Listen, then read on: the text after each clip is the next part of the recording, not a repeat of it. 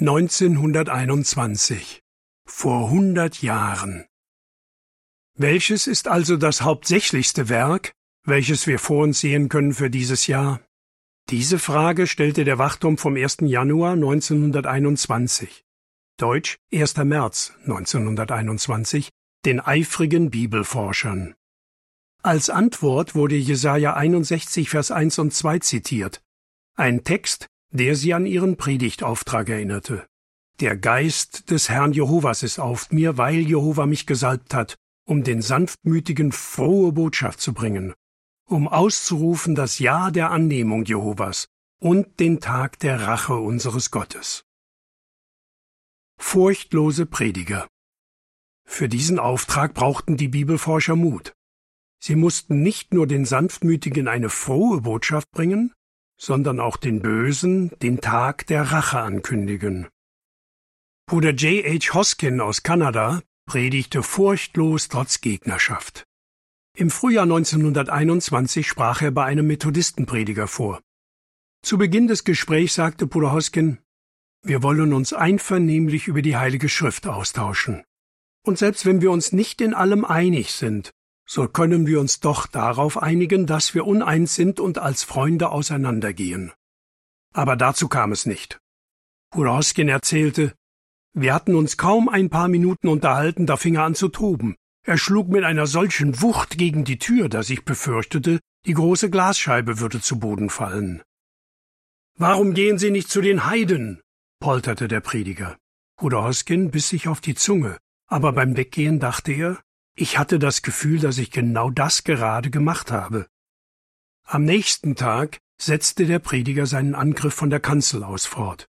Bruder Hoskin berichtete, er sagte seinen Schäfchen, ich sei der schlimmste Betrüger, der je in dieser Stadt aufgekreuzt ist, und man sollte mich erschießen. Bruder Hoskin ließ sich aber nicht einschüchtern, sondern predigte mit Erfolg weiter. Er schrieb, das war die herrlichste Zeit, die ich beim Kolportieren je erlebte. Manche Leute riefen mir sogar zu, ich weiß, dass Sie ein Mann Gottes sind, und fragten mich, ob sie mir irgendwie helfen könnten, damit ich alles habe, was ich brauche. Persönliches und Familienstudium. Damit Interessierte Fortschritte machen konnten, veröffentlichten die Bibelforscher im goldenen Zeitalter Englisch Programme für das Bibelstudium. Es gab ein Programm für Heranwachsende mit Fragen, die Eltern mit ihren Kindern durchgehen konnten. Eltern sollten ihren Kindern diese Fragen vorlegen und ihnen dabei behilflich sein, die Antwort in der Bibel zu finden. Bei manchen Fragen, wie zum Beispiel wie viele Bibelbücher gibt es, ging es um einfache Fakten. Aber die Jüngeren wurden auch darauf vorbereitet, furchtlose Prediger zu werden, etwa mit der Frage, muss sich jeder Christ auf Verfolgung in irgendeiner Form einstellen? Es gab auch ein Programm für Fortgeschrittene, das sich auf das Buch Der göttliche Plan der Zeitalter stützte, den ersten Band der Schriftstudien. Tausende von Lesern profitierten von den tiefgründigen Fragen. Dennoch wurde im goldenen Zeitalter, Englisch, vom 21. Dezember 1921 bekannt gegeben, dass beide Programme eingestellt würden. Wie kam es zu dieser abrupten Veränderung? Ein neues Buch. Man erkannte, dass neuen biblische Grundwahrheiten systematisch beigebracht werden mussten. Deshalb veröffentlichte man im November 1921 das Buch Die Harfe Gottes Deutsch 1922. Wer es bekam, wurde in einen Bibelstudienkurs aufgenommen, dem dieses Buch zugrunde lag. Der Leser konnte sich im Selbststudium Gottes Plan, die Menschheit mit ewigem Leben zu segnen, erarbeiten. Wie ging das vonstatten? Der Empfänger des Buches erhielt eine kleine Karte, auf der stand, was er bis zur nächsten Woche lesen sollte. In der Woche darauf bekam er erneut eine Karte, diesmal mit Fragen zu seinem Leseplan. Unten auf der Karte stand, was er bis zum nächsten Mal lesen sollte. Zwölf Wochen lang erhielt der Interessierte von der Versammlung am Ort wöchentlich eine neue Karte per Post. Das Versenden übernahmen oft Verkündiger, die schon älter oder in ihren Möglichkeiten eingeschränkt waren. Anna K. Gardiner aus Millvale, Pennsylvania, USA, erzählte, als die Harfe Gottes erschien, verschickte meine gehbehinderte Schwester Thale jede Woche die Fragekärtchen. Dadurch hatte sie die Gelegenheit, sich mehr einzusetzen. Am Ende des Kurses erhielt der Interessierte einen persönlichen Besuch. Dadurch wollte man ihm helfen, seine Bibelkenntnis weiter zu vertiefen. Es gab noch viel zu tun. Gegen Ende des Jahres schrieb Bruder J. F. Rutherford einen Brief an alle Versammlungen.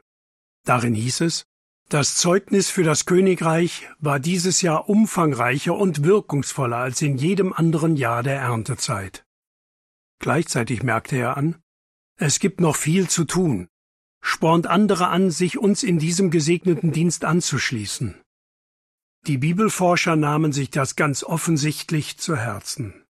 Im Jahr 1922 verkündeten sie das Königreich so furchtlos und eifrig wie nie zuvor. Ergänzend heißt es Furchtlose Freunde. Die Bibelforscher zeichneten sich durch Bruderliebe aus und halfen sich gegenseitig. Wie wir sehen werden, waren sie furchtlose Freunde, die für Zeiten der Not geboren waren. Sprüche 17, Vers 17. Am Dienstag, den 31. Mai 1921, brachen in Tulsa, Oklahoma, USA, Rassenunruhen aus, die später als das Massaker von Tulsa bekannt wurden. Auslöser war die Festnahme eines Schwarzen, der versucht haben soll, eine Weiße zu vergewaltigen. Als ein Mob von über tausend Weißen mit einer kleineren Gruppe Schwarzer zusammenstieß, breiteten sich die Kämpfe schnell auf das Schwarzenviertel Greenwood aus. Dort wurden über 1400 Geschäfte und Häuser geplündert und niedergebrannt. Nach offiziellen Angaben kamen 36 Menschen ums Leben. Aber die tatsächliche Zahl ging wahrscheinlich in die Hunderte. Bruder Richard J. Hill ein schwarzer Bibelforscher aus Greenwood berichtete, am Abend der Unruhen hatten wir uns wie gewohnt zum Bibelstudium versammelt. Danach hörten wir in der Innenstadt Schüsse. Wir konnten sie noch hören, als wir schon im Bett lagen. Als der nächste Morgen, Mittwoch der 1. Juni, anbrach, hatte sich die Lage weiter zugespitzt. Ein paar Leute kamen und forderten uns auf, schleunigst zum Versammlungszentrum zu gehen, um uns dort in Sicherheit zu bringen. Also floh Bruder Hill mit seiner Frau und seinen fünf Kindern dorthin. Im Versammlungszentrum wurden etwa 3000 schwarze Männer und Frauen von der Nationalgarde festgehalten. Sie war gerufen worden, um die öffentliche Ordnung wiederherzustellen. Etwa um die gleiche Zeit fasste ein weißer Bruder namens Arthur Klaus einen mutigen Entschluss. Als ich hörte, dass in Greenwood geplündert und gebrandschatzt wurde, wollte ich unbedingt nach meinem lieben Freund Bruder Hill sehen.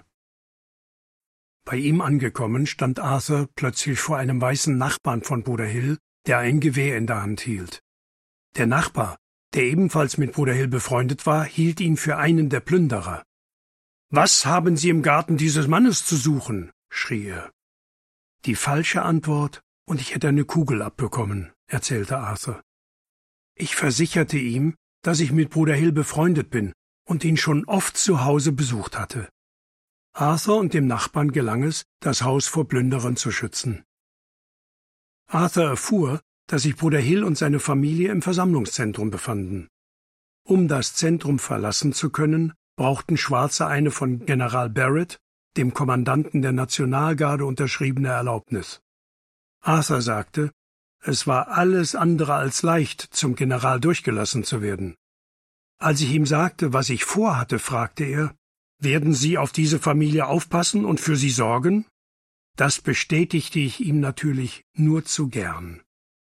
Mit dem Dokument in der Hand machte sich Arthur schleunigst auf den Weg zum Versammlungszentrum. Der Beamte, dem er es vorlegte, staunte. Na sowas, das ist ja vom General persönlich unterschrieben. Wissen Sie, dass Sie der Erste sind, der hier heute jemanden abholt? Bruder Hill und seine Familie waren schnell gefunden. Alle zwängten sich in Arthurs Auto und fuhren nach Hause. Bruder Arthur Klaus brachte Bruder Hill und seine Familie in Sicherheit, doch seine mutige Bruderliebe wirkte sich auch auf andere aus. Arthur berichtete, der Nachbar, der mit mir das Grundstück der Hills verteidigt hatte, zeigte Interesse an der Wahrheit. Auch wollten etliche andere mehr über das Königreich erfahren, weil sie sahen, dass es bei uns keine Rassenschranken gibt, sondern dass unter Gottes geweihtem Volk alle gleich sind. Ende des Artikels